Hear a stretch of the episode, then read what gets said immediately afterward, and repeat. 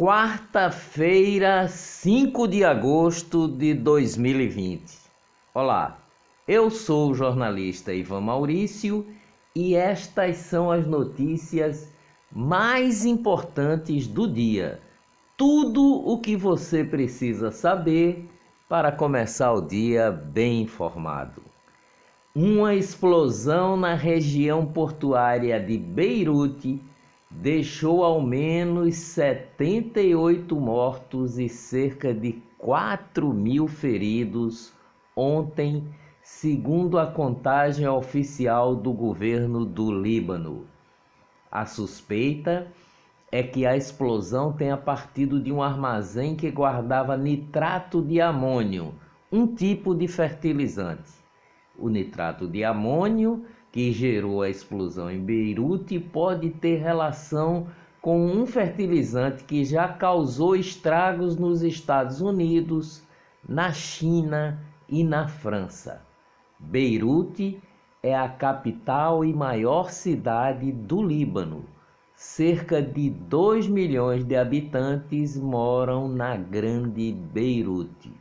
Veja o momento exato da explosão no porto de Beirute clicando no link do texto do podcast. Ministro da Secretaria-Geral da Presidência da República, Jorge Oliveira, informou ontem pelo Twitter que foi diagnosticado com coronavírus. Jorge Oliveira está em isolamento e seguirá cumprindo a agenda de forma remota. Jorge Oliveira é o oitavo ministro do governo Bolsonaro a contrair a Covid-19. Supremo Tribunal Federal aponta parcialidade de Sérgio Moro e exclui delação de ex-ministro Antônio Palocci de ação contra o ex-presidente Luiz Inácio Lula da Silva. Ato do ex-juiz Sérgio Moro foi considerado calculado para interferir no primeiro turno das eleições de 2018. O Supremo Tribunal Federal também garantiu a Lula o acesso a acordo da Odebrecht e adia o desfecho de uma ação que tramita no Supremo. Procuradoria quer condenação do pastor Valdemiro e pagamento de 300 mil reais por feijões mágicos contra o coronavírus. O pastor estava vendendo por, pela televisão feijões que, segundo ele, curavam o coronavírus. O Ministério Público entrou com ação contra o líder evangélico e a Igreja Mundial do Poder de Deus por prática abusiva da liberdade religiosa. Corrupção na Justiça. Ministério Público Federal apresentou denúncia ontem contra o juiz federal Leonardo Saf de Melo, da 21ª Vara Civil Federal de São Paulo, investigado por cobrar propinas em trocas de decisões favoráveis em processos de precatórios milionários. Se o caso for aceito pela Justiça, o magistrado responderá por corrupção passiva peculato, lavagem de dinheiro e organização criminosa. Agora as notícias da economia. Produção industrial cresce 8,9% em junho, aponta o IBGE o desempenho ficou acima da mediana das estimativas das 28 instituições financeiras e consultorias ouvidas pelo Valor Data, que é um sistema de pesquisa sobre projeções econômicas do jornal Valor Econômico. Venda de carros novos sobem 33% em julho e reforçam a retomada do setor. um dos setores mais importantes para a economia por causa da extensa cadeia produtiva, começa a dar sinais mais consistentes de recuperação. É o caso do setor automobilístico. Endividamento de pernambucanos recua em julho. Aula de honestidade. Servidora municipal recebe 70 mil reais após erro em depósito de salário e devolve dinheiro em Xangrande, Pernambuco. Uma professora de matemática devolveu à prefeitura de Xangrande, no agreste de Pernambuco, mais de 70 mil reais depositados equivocadamente na conta bancária dela. O exemplo de honestidade veio de Silvânia Silva, de 37 anos, apenas 15 dias depois que ela trocou de profissão ao deixar de ser professora por contrato temporário para assumir um cargo de auxiliar de serviços gerais na prefeitura de Xangrande. Dinheiro perdido no lixo. O Brasil perde 14 bilhões por ano com a falta de reciclagem adequada do lixo.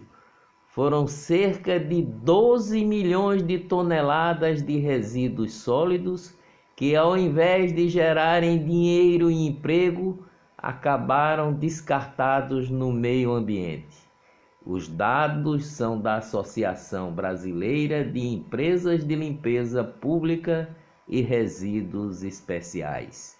A limpeza urbana é um assunto que tem que ser muito debatido nesse momento que se tem eleições municipais. É pelo lixo que se desviam muitos recursos públicos hoje no Brasil. Ninguém quer tratar da reciclagem. Ceará, o Vozão é campeão da Copa do Nordeste. Ceará é campeão de forma incontestável da Copa do Nordeste 2020. Com o gol de Kleber, o Vozão bateu o Bahia tanto no jogo de ida quanto no jogo de volta, se tornando o único clube a ser campeão invicto duas vezes do Nordestão. Covid em Pernambuco, com mais 432 casos da Covid e 48 óbitos, Pernambuco tem 98.833 infectados e 6.717 mortes. Dos 48 mortos, 31 aconteceram entre o dia 24 de maio e 31 de julho. 75.769 pacientes foram recuperados da doença, o que representa 76,6% do total de infectados pela Covid em Pernambuco. Governo de Pernambuco decretou ontem o recuo da etapa 4 para a etapa 2 do plano de convivência com a Covid nos municípios de Araripina e Oricori.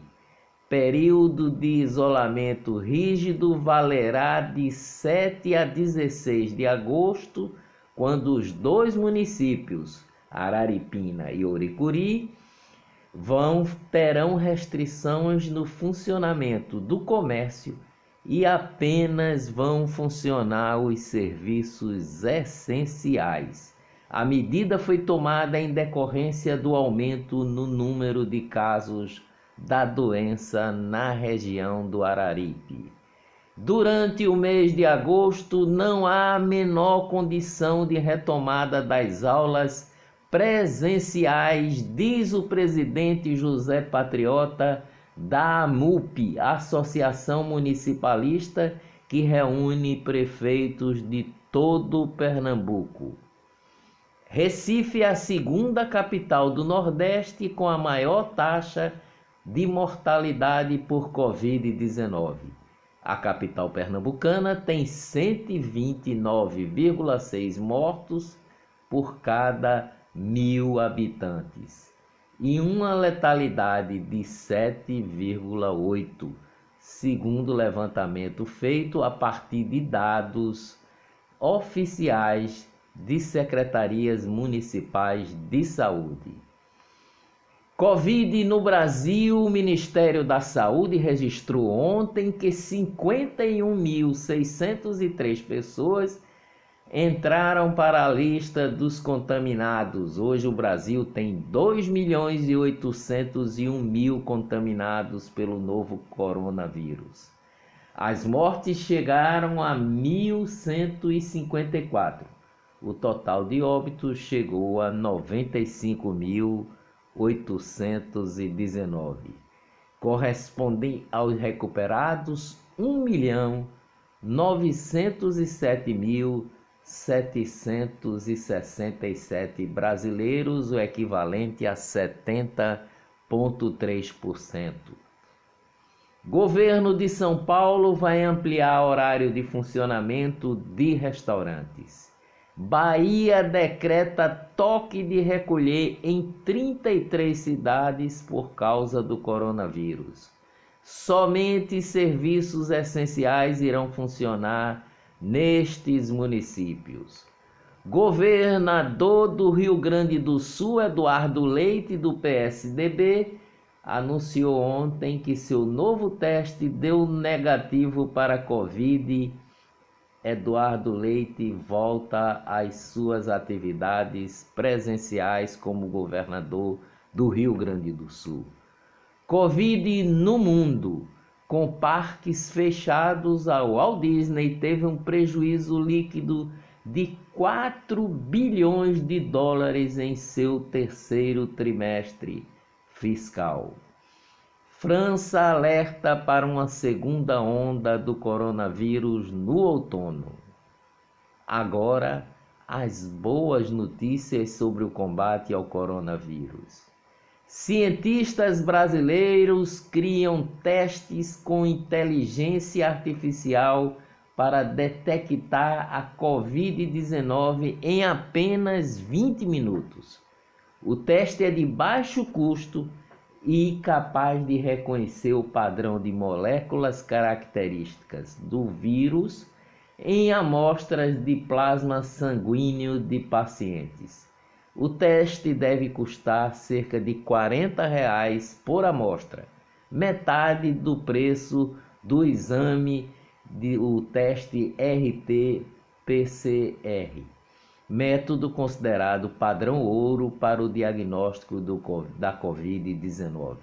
O projeto é apoiado pela Fundação de Amparo à Pesquisa do Estado de São Paulo, a FAPESP, e conta com pesquisadores da Unicamp, da USP e colaboradores do Estado do Amazonas. A pesquisa do teste também será capaz de apontar os indivíduos com maior riscos de desenvolver manifestações graves como insuficiência respiratória grave. Dias melhores virão. Até amanhã, bem cedinho.